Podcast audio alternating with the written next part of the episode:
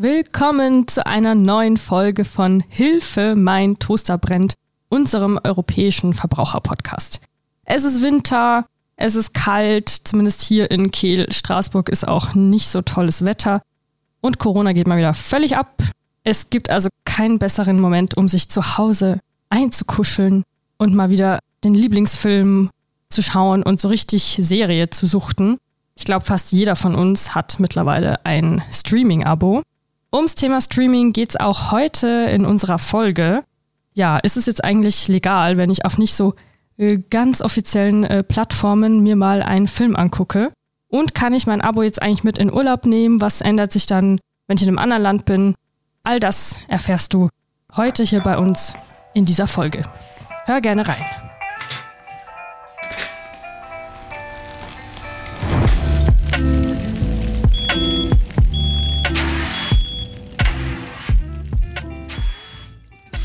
Jonas ist natürlich wieder mit dabei. Hallo Moinsen. Jonas. Was guckst du zurzeit so zu Hause? Ich habe angefangen mit der FC Bayern Doku auf Amazon Prime. Ah, du hast also Amazon Ich habe Prime. Amazon Prime und ich gucke gerade nebenbei noch Arcane, das habe ich jetzt angefangen, dieses, diese neue Serie von League of Legends. Und ansonsten habe ich immer mal wieder so ein bisschen, ja, Weihnachtsfilme. Ich gucke gern Harry Potter zur Weihnachtszeit. Oh ja, Was guckst du da denn? bin ich auch. Guckst du auch? Ja, also Harry Potter auf jeden Fall. Also ja, Harry Potter ist das so ganze mein, Jahr. Aber Harry Potter ist so mein Weihnachtsding. Wenn Weihnachten ist, ist immer, ich stress immer alle, oh, ich will unbedingt Harry Potter angucken. Und äh, Herr der Ringe gucke ich auch immer gern. Ah ja. Die Weihnachtszeit ist irgendwie so schön kuschelig, du bist zu Hause auf dem Sofa und dann immer diese Es Ja, das ist einfach. Guckt eigentlich noch irgendjemand Kinox. Wie heißt es? Kinox.io war es, ne? Und diese ähnlichen Seiten, guckt man das überhaupt noch? Also seit ich meine Abos hier habe, also ich bin bei Netflix zum Beispiel. Äh, Ich muss gestehen, ich habe, glaube ich, jeden Streamingdienst, den es gibt. Ich glaube, ich bin bei Netflix, Aber Disney wie suchst du dann aus, was du angucken willst? Mich überfordert das, muss ich ja, sagen. das Gute ist ja, dass manchmal bist du fertig mit deiner Serie und dann kommt die Staffel erstmal nicht mehr gefühlt zwei Jahre lang, weil sie wieder eine neue produzieren müssen und dann gucke ich in der Zwischenzeit wieder auf der anderen Online-Plattform weiter. Und so wechsle ich dann immer ab. Ich warte zum Beispiel bei Netflix auf äh, The Witcher, auf Disney Plus warte ich auf The Mandalorian und dann kann ich immer so zwischendrin switchen. Switchen, ja, Genau. das ist cool. Und Fußball natürlich, ne? Fußball und Sport. Also ist natürlich umso besser für dich, wenn du das, dass du das so machst, ne? Weil mit diesen nicht so ganz offiziellen Portalen, lange Zeit war es ja doch eine Grauzone. Also bin ich da jetzt auch, also kann ich da jetzt auch zur Rechenschaft gezogen werden, weil ich das streame und gucke auf diesen Portalen, die das ja, äh, ne, das sind ja Raubkopien. Ja, also man, man erkennt es ja immer gut. Der EuGH hat, glaube ich, vor ein paar Jahren mal ein Urteil gefällt. Dann ist eben nicht mehr dieser Grauzonenbereich gewesen, sondern dann ist klar geworden, wenn man sich illegal irgendwo auf einer Plattform aufhält und einen Film schaut oder irgendwas streamt, dann macht man sich strafbar. Wenn man nur auf der, wenn du jetzt nur die Seite ansteuerst und mal so umgucken willst, was es für Filme gibt, dann ist es noch nicht strafbar. Sobald du diesen, ja, diesen Dienst in Anspruch nimmst, dann machst du dich eben entsprechend strafbar. Das ist jetzt kein Graubereich mehr. Ich kenne das auch noch aus meiner Jugendzeit. Ich bin auch gerne mal auf solchen Seiten unterwegs gewesen. Aber da ist jetzt, wie gesagt, seit ein paar Jahren, Seit 2017. seit 2017 ist Urteil entschieden ergangen. worden. Genau. Genau, und es zählt auch schon als Urhe äh, langes Wort. Das zählt auch schon als Urheberrechtsverletzung, wenn ich das streame, auch wenn ich den Film nicht zur Verfügung stelle. Genau. Und man erkennt solche Seiten meistens daran, dass sie die neuesten Kinofilme anbieten. Weil, sind wir mal ganz ehrlich, klar, mittlerweile kommen teilweise auch große Kinofilme, aber eben auf großen Plattformen dann auch nach einem Monat oder so raus. Zahlungspflichtigen Plattformen, genau. Genau. Das ist ja hier der große Unterschied. Ne? Wenn ich dafür nicht zahlen muss, dann äh, skeptisch sein. Und dann ist auch noch der neueste Kinofilm vielleicht gleich verfügbar. Und meistens auch noch in einer abge... Also man kennt es ja, wenn man auf so einer Seite ist und sich das mal angeschaut hat, dann sieht man zwar den neuesten Kinofilm, aber der ist dann eben von der Leinwand abgefilmt. Und dann Ja, kann man davon halt ausgehen, dass es sich dabei um illegales Angebot handelt und da macht man sich eben strafbar, was auch sehr teuer werden kann. Also mach das nicht und beruf dich dann doch lieber auf die zahlungspflichtigen Anbieter, die wir ja alle kennen. Es gibt ja einige. Da musst du nichts befürchten, da ist alles in Ordnung. Jetzt ist natürlich die Frage, wie erkenne ich noch so einen unseriösen Online-Anbieter? Da gibt es einige schwarze Schafe, die auch gerne mal in eine Abo-Falle locken. Dazu haben wir schon mal einen Podcast gemacht, Folge 3. Wir sind jetzt mittlerweile, glaube ich, schon bei Folge 25, 26, ich weiß es schon gar nicht mehr. Aber wir hatten 26, ja, ja. Hm. ziemlich weit am. Anfang, äh, da ging es um das Thema Potenzpillen und Abo-Fallen. Da können wir gerne mal verlinken, da erklären wir, wie man so Abo-Fallen erkennt. Aber man erkennt sowas immer ganz gut, so eine Seite, es gibt kein Impressum. Wir predigen das immer wieder, es ist langweilig, aber guckt euch einfach mal auf der Seite um. Gibt es ein Impressum? Wer ist eigentlich der Inhaber dieser Seite? Wo befindet er sich? Wenn sich so eine Seite natürlich irgendwo in der Karibikinsel oder was weiß Gott die Welt irgendwo am Piep der Welt aufhält, dann ja, kann man wenn eben das der davon Firmensitz ist, dann, hm, genau, sagen wir mal, du surfst so durchs Netz und suchst vielleicht einen bestimmten Film und triffst dann auf ein äh, Streaming-Portal, von dem du noch nie gehört hast, dann mach auf jeden Fall, check auf jeden Fall all diese Sachen erstmal ab. Nicht, dass es was Illegales ist. Und auch, was wir eben angesprochen hatten, wenn es eben schon der neueste Kinofilm ist und du merkst, okay, jetzt keine Ahnung, James Bond äh, gerade vor einer Woche im Kino gekommen und der ist jetzt schon auf einer Online-Plattform abrufbar, dann handelt es sich in den meisten Fällen um eben ein illegales Angebot. Du kannst auch mal nach Kommentaren und Erfahrungen suchen, die vielleicht schon andere User im Netz gemacht haben. Achtung, es kann auch gefälscht sein, also ja, guck mal, ob die dir einigermaßen authentisch vorkommen, aber wenn du irgendwo liest, äh, auf gar keinen Fall ist Abzocke, dann ja, dann ist ja eh schon klar. Und wir hatten ja auch gerade eben angesprochen, dass es illegal ist. Nina, was kostet denn sowas? Pro Verfahren, also wenn ich jetzt erwischt werde, ich habe illegal was gestreamt, mir online angeguckt, dann kann das pro Verfahren schon mal 150 Euro kosten. Diese Zahl kursiert auch so im Netz. Allerdings kann es sein, dass es nicht dabei bleibt. Also es können noch Schadensersatzforderungen hinzukommen. Und zwar 5 bis 10 Euro pro Stream. Kann sich natürlich auch ganz schön aufsummieren, wenn ich da mehrere Sachen geguckt habe. Und eventuell, und das wird richtig teuer, Anwaltskosten der Gegenseite. Was macht man jetzt, wenn man so eine Abmahnung bekommt? Wie geht man damit um?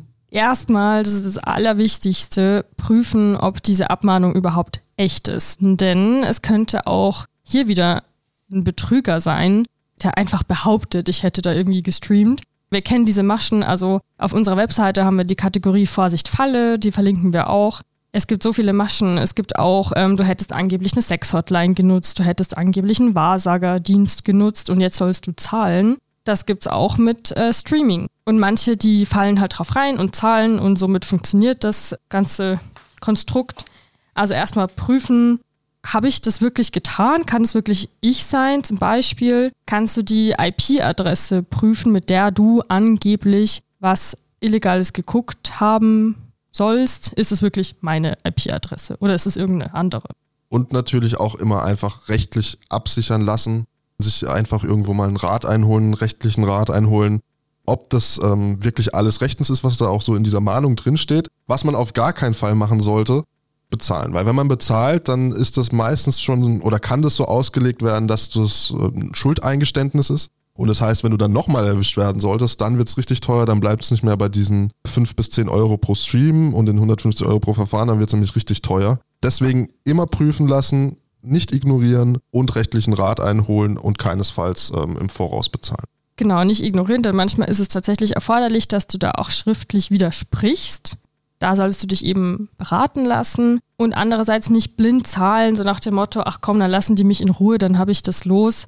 Nee, nee, eben, weil das könnte falsch interpretiert werden. Wir haben dazu auch eine Broschüre von unseren Kollegen aus Wien. Grüße gehen raus. Zum Thema Streaming. Die würden wir auch einfach mal reinpacken. Und äh, da könnt ihr auch gerne nochmal äh, einlesen. Da genau, das ist eine super ausführliche, informative Broschüre, die heißt Safer Streaming vom Europäischen Verbraucherzentrum Österreich. Die können wir echt nur empfehlen. Und wie sieht das jetzt aus? Ich habe jetzt einen kostenpflichtigen, legalen Online-Stream, ein Abo gemacht. Wie sieht das jetzt eigentlich aus, wenn ich verreisen möchte? Kann ich das überall nutzen, uneingeschränkt nutzen? Kommen da irgendwelche Hindernisse auf mich zu? Nina hat es ja anfangs angesprochen. Ich gehe mal davon aus, dass ein Großteil von uns äh, irgendwo ein Abo haben wird und bestimmt auch schon mal ins Ausland gegangen ist und gesagt hat, oh, wenn ich jetzt, keine Ahnung, ich fliege irgendwo hin in den Urlaub, möchten mir ein paar, paar Videos, ein paar Filme, Serien in die Bibliothek runterladen, dass ich für den Flug ein bisschen Unterhaltung habe. Oder auf Geschäftsreise. Oder auf Geschäftsreise. Möchte ich dann abends Äh, entspannt Wie sieht das aus? Kann ich dann uneingeschränkt mein Abo nutzen oder kommen da irgendwelche Hindernisse auf mich zu? Das Stichwort hier heißt Portabilität von Online-Inhalten. Diese Online-Portabilität besagt, dass ich innerhalb der EU meine zahlungspflichtigen Streaming-Dienste auch kurzzeitig, so wie ich es gewohnt bin zu Hause, in anderen Ländern nutzen kann. So die Theorie. Die Praxis, äh, die Praxis. Prakt oh, ich kann kein Deutsch mehr. Die Praxis sieht natürlich ein bisschen anders aus. Wir haben ja vorhin über Harry Potter gesprochen. Jetzt kommt mein, meine Harry Potter-Geschichte. Ich habe sie Jonas schon erzählt. Äh, also, vergangenes Weihnachten, glaube ich, war das. Da hatte, also ich wohne in Frankreich, Jonas übrigens auch.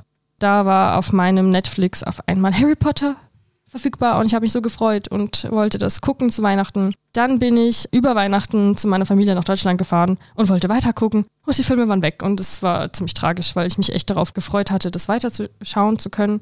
Und dann dachte ich mir, was ist denn jetzt hier mit der Online-Portabilität? Vor allem, Ne? du zahlst Scheint ja ja wohl nicht dafür, zu ne? funktionieren. Ja. Ja. Es ist ähm, schwierig. Also wir haben auch mit unseren Juristen hier, mit unseren EVZ-Juristen gesprochen. Es ist gar nicht so leicht rauszufinden, warum das so ist. Also Netflix, falls ihr eine Antwort darauf habt, Aber man muss ja auch sagen, es ist nicht, es uns gerne. es ist nicht, es ist nicht immer unbedingt schlecht, weil dann hast du vielleicht auch so ein bisschen ein regionales Angebot aus dem jeweiligen Land und kannst mal neue Filme sehen. Also ich denke, es gibt äh, sowohl Positives als auch Negatives, aber ich kann es verstehen, wenn ich mir einen Film in die Bibliothek geladen habe und ich den dann auch nicht sehen kann, weil ich mich irgendwo anders aufhalte, aber davon ausgegangen bin, dass ich ihn angucken kann, dann ist es natürlich doof. Was man da aber machen kann, Nina, du könntest den Flugmodus reinhauen und kannst dann nämlich weitergucken, weil dann erkennt er nicht, dass du dich im Ausland aufhältst. Ah, das vorher schon mir runterladen. Dann den Flugmodus reinmachen und dann bist du auf der sicheren Seite. Das stimmt natürlich. Also ich, viele Leute arbeiten sicher auch mit einem VPN-Client, der ja, ähm, das beschreibe ich jetzt technisch wahrscheinlich inkorrekt, aber der dann ja so tut, als wäre meine IP-Adresse aus einem bestimmten Land und so kann ich ein bisschen tricksen. Machen sich ja auch viele, um das einfach zu umgehen und dann stellt man sich die Frage gar nicht. Aber auch da muss man aufpassen, weil wenn Netflix einen da erwischen sollte, kann es auch unter Umständen dazu kommen, dass man komplett gesperrt wird. Das wäre echt der Worst Case, genau, das dass ich komplett Case. ausgeschlossen werde. Das dürfen sie natürlich auch festlegen als Hausregeln, so Dienste, Netflix oder andere, dass man eigentlich kein VPN nutzen darf. Das dürfen sie natürlich festlegen. Eine Ausnahme muss man noch sagen, also nicht zahlungspflichtige Angebote, also die äh, des öffentlich-rechtlichen Fernsehens oder Rundfunks zum Beispiel, also Angebote von ARD, ZDF und so weiter, die sind nicht verpflichtet, dass sie auch in anderen Ländern mir ihr Angebot zur Verfügung stellen. Das äh, hatte ich auch schon öfter, dass halt dann angezeigt wird, dieser Ist Inhalt nicht ist in ihrem Land Land nicht ver- verfügbar. Genau, der Klassiker. Genau, und das ist in Ordnung, das dürfen die tatsächlich. Aber wenn ich dafür zahle, muss ich eigentlich mein Angebot zumindest kurzzeitig für meinen Urlaub auch in ein anderes Land in der EU mitnehmen können. Eigentlich.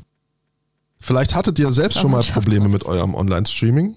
Dann lasst es uns immer gerne wissen. Oder habt eine Antwort auf diese Oder habt eine Antwort auf diese Online-Portabilitätsfrage. Frage. Dann äh, schreibt uns doch gerne an podcast.evz.de. Ansonsten packen wir natürlich wieder alles Informative mit in die Show Notes. Oder Weihnachtsfilmideen, nehme ich auch Oh ja, gerne. Weihnachtsfilmideen hätten wir auch Bock. Also wenn uns da jemand oder wenn ihr oder du uns schreiben könntest, was so deine Weihnachtsfilme sind, gerne rein in die Kommentare. Ich finde es immer lustig, das muss ich noch sagen. Love is Actually, ich kannte den Film vorher nicht, bis mir... Das ist der, wo so mehrere Liebesgeschichten sich abwechseln. Ist genau, es der? ja genau, das Ja? ist der. Ja. Aber wenn du dann von einem Franzosen hörst, äh, Love, is, Love is Actually, nee, Love Actually, und ich wusste überhaupt nicht, von was im Film die Rede ist, dann weißt du, du bist in Frankreich angekommen. Nee, auch ein cooler Film, kann ich auch empfehlen, schöne Weihnachtsfilm und ähm, Harry Potter. Harry Potter. Schön. Und ich habe noch einen kleinen Ausblick auf unsere nächste Folge. Da geht's um Pakete. Und zwar geht's da um eine neue Abzockmasche, die wir beobachten. Da bekommen Verbraucherinnen und Verbraucher nicht das, was sie bestellt haben. Da sind zum Beispiel Laptops, Handys, was auch immer bestellt worden und im Paket waren aber nur Steine. Düdüm. Warum das so ist, das erfährst du in der nächsten Folge. Und was du tun kannst vor allem. Exakt. Bis dann. Ciao.